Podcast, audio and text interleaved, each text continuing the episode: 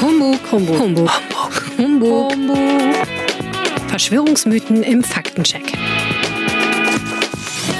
Wollen Echsenmenschen die Menschheit versklaven? Herzlich willkommen zu einer neuen Folge des Humbug Podcasts. Mein Name ist Özge Kabukcu. Schön, dass ihr zuhört. Überall auf der Welt lauern sie, getarnt als Menschen. Meistens bekleiden sie hohe Ämter oder steuern die Medien. Ihr Ziel ist die Versklavung der Menschheit. Echsenmenschen, auch Reptiloide genannt. Aber was genau wird behauptet? Darüber spreche ich mit meiner Kollegin Caroline Strickmann. Hallo Caroline. Hallo. Caroline, du hast dich mit der Theorie auseinandergesetzt. Vielleicht erstmal, was sind Echsenmenschen? Ja, also Echsenmenschen oder auch äh, Reptiloide, wie sie auch genannt werden, das sind echsenartige Wesen, die sich als Menschen tarnen.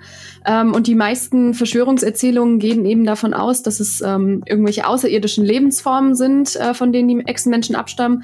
Ähm, und die halten die Menschen als Arbeitssklaven mit dem Ziel, ähm, eben die Menschheit zu kontrollieren, um eine neue Weltordnung einzuführen, also eine autoritäre, supranationale Weltregierung. Und woher kommt dieser Humbug? Welche reptilienartigen Wesen, die kamen ursprünglich aus, dem, aus der Science-Fiction- und Fantasy-Literatur. Erstmals äh, wohl in Robert E. Howards Erzählung The Shadow Kingdom äh, aus dem Jahr 1929. Da gab es dann eben gestaltwandelnde Schlangenmenschen, die im Verborgenen regieren. Ähm, und dieses Motiv wurde später auch noch von vielen weiteren äh, Schriftstellern in dem Bereich aufgenommen, beispielsweise von H.P. Lovecraft. Oder es kam dann auch ähm, in, in zeitgenössischen Serien vor wie Doctor Who oder Star Trek. Da wurde so ein Motiv auch aufgenommen. Und dieses fiktionale Motiv wurde dann aber irgendwann ähm, von den Menschen für realistisch gehalten, von einigen. Ähm, 1999 schrieb äh, David Icke ähm, ein Buch, das ist ein rechtsesoterischer britischer Publizist. Ähm, und in diesem Buch The Biggest Secret sprach er von einer Kreuzung aus Mensch und einer reptiloiden Alienrasse, die angeblich tatsächlich existiert und äh, eben aus dem Erdinnern heraus versucht, die Menschheit zu kontrollieren. Wie verbreitet ist denn diese Theorie? Also ich konnte da keine genauen Zahlen zu finden, wie das, ähm, wie verbreitet die Theorie in Deutschland ist. Die Bundeszentrale für politische Bildung ähm, schreibt aber, dass die Theorie in den USA und Großbritannien deutlich weiter verbreitet ist als hierzulande.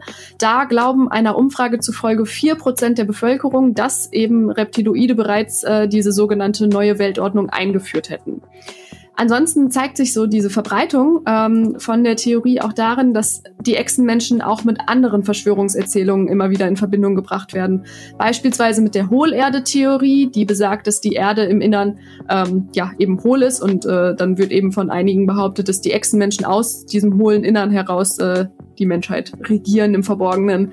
Oder es gibt eine andere Theorie, die besagt, dass ähm, die britische Königsfamilie fast ausschließlich aus Reptiloiden besteht.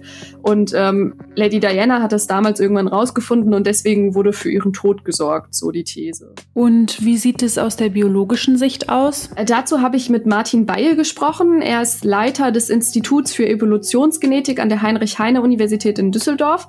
Und er hat darauf verwiesen, dass es sehr große Unterschiede zwischen dem Erbmaterial von Menschen und Reptilien gibt und dass eine Kreuzung beider Spezies einfach aus biologischer Sicht äh, schon unhaltbar ist. Also gibt es keine Belege dafür, dass reptilienartige Wesen existieren. Nein, genau. Also so der Stand der Wissenschaft gibt es keine Beweise für echsenartige Wesen, die sich als Menschen tarnen, äh, wie die Verschwörungstheorie das eben behauptet.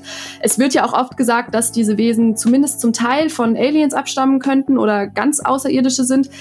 Dafür gibt es auch eben keine Beweise, wobei man dazu sagen muss, dass viele Wissenschaftler allein aufgrund von Wahrscheinlichkeitsrechnungen inzwischen äh, es für realistisch halten, dass es irgendwo außerirdisches Leben gibt, aber eben vermutlich weit weg und nicht hier auf der Erde getarnt als Menschen, kann man so zusammenfassen. Ja, vielen Dank, Caroline Strickmann. Sehr gerne.